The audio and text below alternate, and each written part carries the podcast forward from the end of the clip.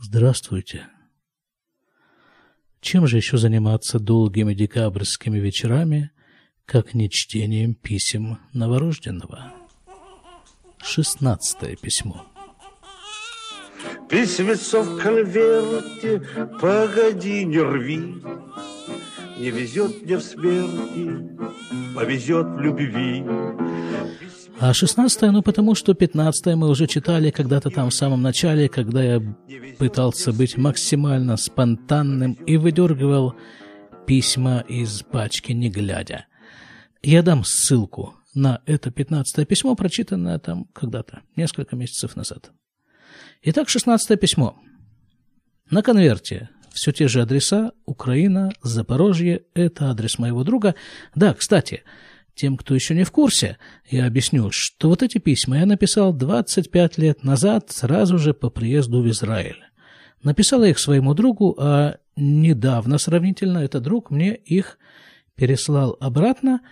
И вот, э, вот я их вместе с вами читаю. И так же, как вы, я эти письма читаю впервые. Потому что с тех пор, как я их 25 лет назад отправил, я их не открывал. Итак, э, Запорожье – это адрес моего друга, где он тогда жил, а я в те времена жил в Квархогла. Это сельскохозяйственный Ишув в центре Израиля. Открываем. Какое-то оно испачканное, какое-то испачканное почему-то чем-то таким земляным. Что это на нем такое? Не очень понятно. А на запах? Отдаленно напоминает запах мумиё. Ну хорошо, ладно. 27 ноября 92 года стоит дата на письме. К тому времени я пребывал в Израиле уже, да, собственно, 10 месяцев. О, как я его начинаю. Роскошно. Шаббат, шалом, пишу я, с восклицательным знаком. Неделю назад получил твое письмо от 4, от 4 ноября с описанием асфальта в Решетиловке – Решетиловка – это деревня, по-моему, она расположена недалеко от Запорожья, там жили его родители. И, видимо, да, ну, у него вообще, он много рассказывал о этой Решетиловке, еще когда я там жил в Красноярске, он делился впечатлениями там, э, да, э, да. Но у нас-то впечатления об Израиле, а не Решетиловке, поэтому Решетиловку мы задвинем пока в сторону и продолжим письмо. Вот, э, видимо, одно из впечатлений описания асфальта в Решетиловке. И политположение во всем остальном. СНГ. Политположение во всем остальном СНГ. Хорошо. Дальше. По нашим сведениям, перед самым съездом все как-то помирились, и особых неожиданностей быть не должно – Ей-богу, я не помню совершенно, что там за особое положение политическое в СНГ, это 92 год, ноябрь 92 года. Что там было, кто его знает, съезд какой-то был, где все помирились, или перед съездом все помирились. Когда-то там недавно, вот в, этих, в этой рубрике «Письма новорожденного», я там пытался какие-то приводить исторические сведения, когда распался СНГ или он не распался. Не знаю. Давайте эту тему тоже оставим и отодвинем ее вот туда же, вот там, где Решетиловка, вот туда мы эти политические вопросы и задвинем, в Решетиловку. Предсказывается относительно мирный дележ пирога. В Решетиловку пирог и его дележ тоже. На прошлой неделе я посетил несколько учреждений. 20 ноября, в то время, когда все прилежные ученики писали контрольную по хирургии, а я же в те времена учился на курсах, да, помните, на курсах по подготовке для сдачи экзамена на получение врачебного этого решена, э, разрешения работать врачом. Ну, курсы эти, забегая вперед, я скажу, я их успешно не сдал. И врачом я успешно не работаю. Это как бы до сих пор дополнительный источник радости. что я не работаю врачом. Так, э, все, в то время, когда все писали контрольную по хирургии, я на это дело забил, вот так, а вместо этого поехал в Тель-Авив, в посольство России, становиться на учет. Это о чем речь? Скорее всего, скорее всего, я хотел сохранить российское гражданство и получить или сохранить российский паспорт. Да, да, да, да, потому что вот где-то через четыре месяца, наверное, после описываемых событий я съездил в Россию единственный раз, когда я там был, и последний раз, когда я там был, это было в 93 году. И вот туда я ехал как гражданин России. То есть, видимо, вот у меня тогда было граждан, гра, двойное гражданство, а потом его надо было продлять, а мне не было никакого, никакого настроения продлять себе российское гражданство. Не хочу я быть гражданином России. Так же, как и врачом, собственно говоря. Вот, да, так я поехал тогда в Тель-Авив, пишу в посольство России становиться на учет. Впечатление от Тель-Авива, как от Красноярска, после Большого Улуя. А, ну да, это же вот точное сопоставление. Потому что живу-то я, вот, живу, откуда я писал это письмо? Оттуда же, из деревни. Деревня называется Кфархогла. А после Красноярского государственного медицинского института я работал два года нет, год, год, два года я бы не выдержал. Я бы тогда уже, если бы я в, большом, в Большом Улуе я два года работал, э, год работал, если бы я в Большом Улуе проработал два года, то вот эти письма я бы писал из Большого Улуя, уже наверняка. Проверено. Да, так вот, из этого Большого Улуя, в котором я жил, э, что же это был за год-то такой? Скорее всего, 82-й, 83-й. И вот я там неделю работал, а потом я ехал в Красноярск на выходные. Это примерно занимала дорога час на автобусе до Ачинска из Большого Луя, а потом еще из Ачинска три с половиной часа, если не ошибаюсь, на электричке до Красноярска.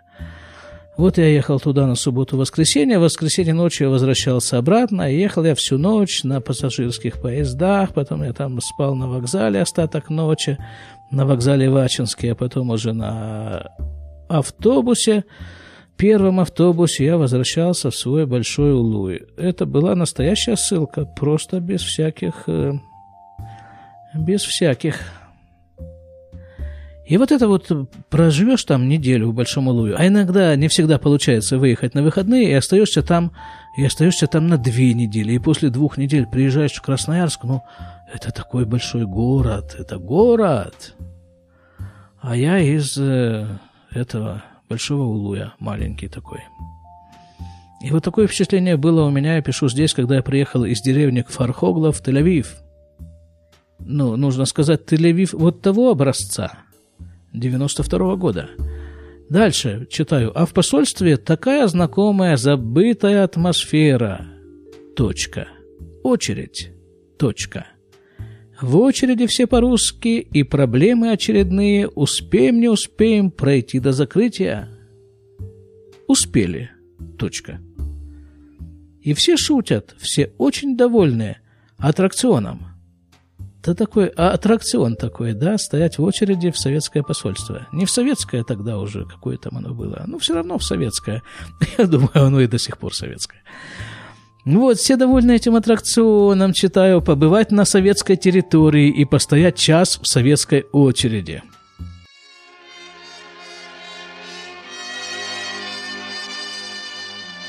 С чего начинается Родина? Ну, эмигранты, жители зарубежья относительно Советского Союза, или как там оно называлось, надо в Решетиловке спросить, как оно там называлось. Мы же туда все задвинули, решение всех политических проблем, вот туда и обращайтесь в случае чего, в Решетиловку. Я тоже, читаю дальше, простоял один час, Вторая страница пошла тоже как чем-то подпачкана. Или это мой друг ее каким-то мумиё заляпал, или я, или... или при пересылке что-то с ней произошло. Хорошо, ну, буквы-то можно разобрать вполне. Еще 3-4 месяца назад, считаю, нужно было стоять неделями и ездить отмечаться. За окошком вежливый мальчик поставил мне в моем советском паспорте штамп, удостоверив тем самым мое российское гражданство. Да, правильны, правильными оказались наши предположения, что это подтверждение своего российского гражданства. Актуальная вещь по состоянию на 27 ноября 1992 года. Теперь моя мама каждый год ездит в это самое посольство. Просто она получает пенсию. Она получает пенсию от э, России поскольку она там проработала всю свою сознательную жизнь, она получает там пенсию. А для того, чтобы там получать пенсию, при этом жить в Израиле, нужно ежегодно отмечаться в российском посольстве в Тель-Авиве, что ты еще просто вот живой, есть кому платить. Вот она этим раз в год занимается. Так, хорошо, дальше читаю. Теперь у меня их два гражданства имеется в виду, российское и израильское. При этом договора между Россией и Израилем на эту тему нет, а Россия так-то якобы вообще двойное гражданство не признает. Как она его может не признавать, если она его дает? Дальше читаю. Вежливый мальчик за окошком пояснил очереди. Для России вы будете являться ее подданными – а на остальное она плевать хотела. Россия хотела плевать. Ну и что же она не плюнула, если она хотела?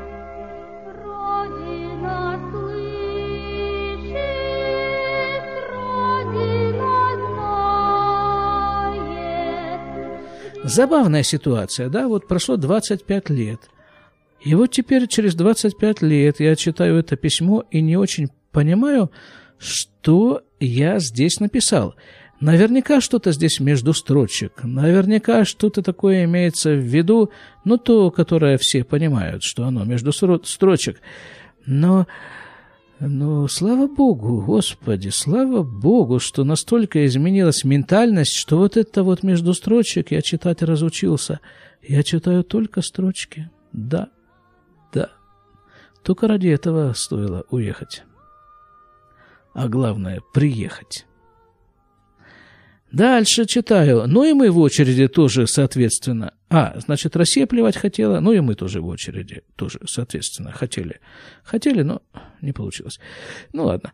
Пока, по крайней мере, эта пометка в паспорте разрешает безвизовый въезд в Россию, 50 долларов экономии на визе и безвалютное перемещение и обслуживание на ее территории. Ну, хорошо. Э, ну, смотрите, опять, это ведь тогда вот было так актуально мне, видимо, вот так как-то я заинтересованно пишу, и вот пишу письмо по этому поводу, все это упоминаю, вот эти все визы, безвалютное перемещение. А сейчас я вообще не понимаю. иностранный язык, ну просто иностранный язык для меня это все. Причем, если вот выбирать страну, на которой говорят этим языком, то это, наверное, какой-нибудь язык такой севернокорейский. Или что-то близкое к этому. Дальше читаю.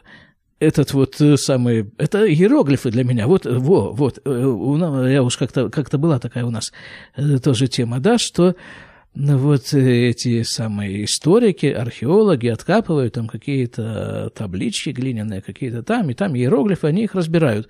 Вот для меня это сейчас практически иероглифы. Причем иероглиф, иероглифы северо, севернокорейские. Дальше. Когда я все это реализую, не знаю. А, вот, эти, вот это перемещение по России безвалютное, когда я реализую. А вот теперь я знаю, я ему, так, вот этому пацану, который все это пишет, могу сказать, ты это ре- реализуешь через 4 месяца после написания этого письма. Бе-бе-бе, я-то знаю. Хотелось бы уж где-нибудь к весне. Вот так все и получится, к весне. В марте, где-то в конце марта я уехал в гости на свою бывшую родину через год после того, как я ее покинул. Кстати, о дип-отношениях. а что ж такое-то? Решетиловка-то лезет прямо через вот эти строчки этого письма. О дипотношениях. По слухам, Ельцин и компания меняют весь дип-корпус, назначенный Горбачевым и компанией. В част насти, следующая страничка пошла, отзывают, кого называют? Российского посла в Израиле. Жалко, хороший такой толстый был мужик Бовин. Да, был, помню такого, зрительно помню. Помню зрительно, что он что-то говорил в телевизоре. Что он говорил, не помню. Да и какая разница? Какие варианты у него были? Бовин, ну как-то он так был общепризнанно хороший мужик, а вот его отозвали. А пришлют вместо него, по слухам же читаю дальше, некоего Шилова Кавердяева. Господи ты, боже мой, ну чистый север, севернокорейский этот вот язык. Ну вот, после посещения российского посольства спустился я на этаж ниже, а там украинское посольство, новенькое, блестит. Решил зайти, проконсультироваться по делам брата Гены. Ой, Брат Гена уже много-много лет живет в Германии. А, он просил, написано, он просил. Хорошо, там уже очереди нет вообще. Такой же вежливый мальчик, уже без окошка, размовляет со, своим, со своей сотрудницей на литературном украинском языке, а по телефону пытается и на иврите слово молвить. Мальчик назвался консулом – мы с ним поговорили пять минут по-русски, после чего я покинул Эссенгойскую, Эссенгойскую, заметьте, территорию, и вновь очутился в Израиле. Интересно, вот, вот, вот это вот интересно сейчас читать с точки зрения, ну, просто вот стиля, может быть, изложения каких-то вот, э, какой-то атмосферы, которая прослеживается которое чувствуется в этом письме. Какое-то такое... Даже сложно подобрать слово. Может быть, музыкой удастся это передать.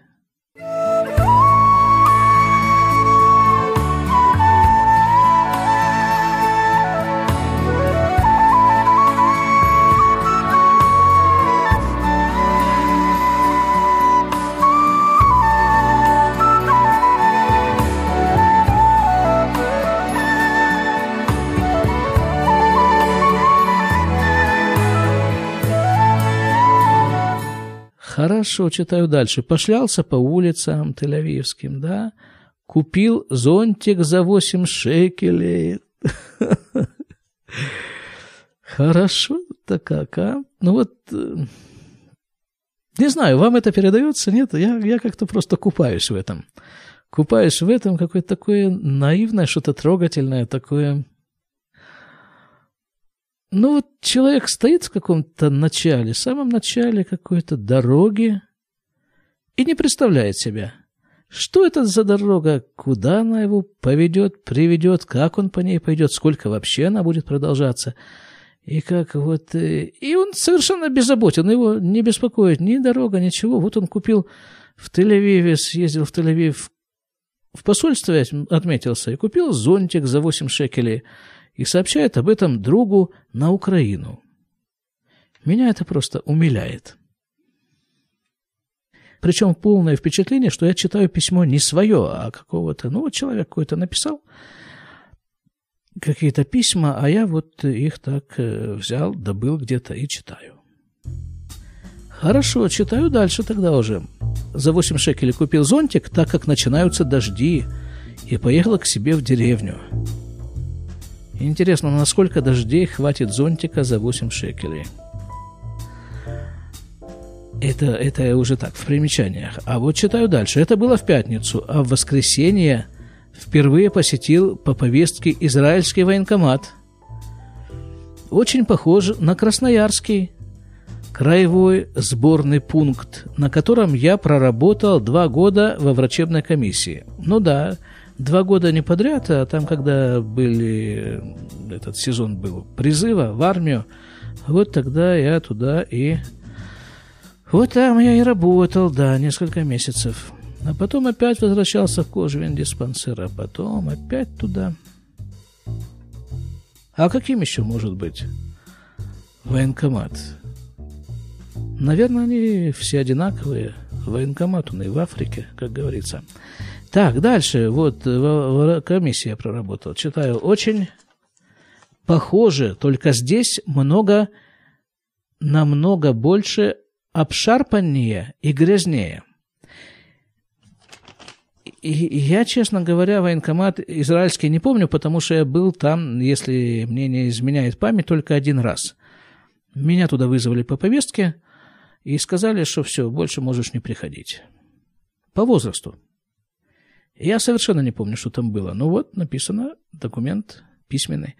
Дальше, в общем, все решилось в три минуты. Израильская армия от моих услуг отказалась. Отметили повестку и сказали «иди домой». Говорят, что армия уже настолько переполнена, что на нас уже не хватает средств и мест. Ну, по-моему, там действительно так. Она просто трещит уже. Ну, не знаю, чем заняться. Не знаю, чем заняться в этой израильской армии. Теперь они занимаются тем, что активно впихивают девушек, служащих в армии, в разные места. В танк, скажем. Судя по тому, что пишут в газетах, это уже мест, э, современные реалии. Это не из письма. А вот из письма и для коренных израильтян собираются сокращать срок действительной службы. Сейчас он три года, для юношей два года для девушек. Ну, домой я в тот день уже не пошел, а пошел к знакомым. Благо оказалось, что живут они рядом с военкоматом. Я с ними познакомился еще в Воронеже. Да, помню, помню эту пару, с которыми я познакомился в Воронеже. Они первые полгода тоже прожили в кибуце. В сентябре вышли оттуда, сняли неплохую квартиру, в скобках «да», все это происходит в Хайфе. А, не так, не с тем выражением это читается. Да, все это происходит в Хайфе. Да, действительно, я потому что приехал, когда приехал в, в Израиль, в Натанию, буквально дня через 3-4, я там 3-4 дня жил у знакомых, а потом, а потом поехал в эту вот самую кибуц Маган Михаэль, а он, видимо, относится к Хаевскому округу, оттуда и призывают людей в Хаевский военкомат. И по случайности там же оказались мои знакомые в Хайфе. Читаю дальше. Он поступил на работу, она на учебу, а за несколько дней до моего приезда они купили за полторы тысячи пожилой Volkswagen – отремонтировали ему электроснабжение, и мы уже все вместе ездили на нем гулять по Хайфе. Правда, очертаниями он весьма напоминает старый Запорожец. А, я помню вот эти Фольксвагены старые. Это, наверное, вот о, о нем идет речь. Тогда, еще 25 лет назад, они раскатывали тут, э, довольно их много было – в Израиле. Ну, вот такая штука, ну, не знаю, старый запорожец, я не помню, честно говоря, как выглядел старый запорожец, а потом была какая-то, был какой-то ренессанс, и сделали Volkswagen вот примерно такой же формы, но уже новый. Это уже несколько лет назад было. Я далеко, далек от этой темы машины, поэтому я не знаю всех этих номеров. Там наверняка есть номера моделей, может быть, даже какие-то названия моделей. Ну, в общих чертах понятно, о чем речь, я думаю. Читаю дальше. А, вот такой. Я тут э, рисунок такой нарисовал, как, как выглядит примерно этот очертание этого Volkswagen. Но двигается, и всего за полторы тысячи. Все как, все как-то постепенно выкарабкиваются, харкая кровью и приобретая землисто-серый оттенок, но выкарабкиваются. А что я, собственно, называю выкарабкиванием? Вот этот вот ископаемый Volkswagen за полторы тысячи.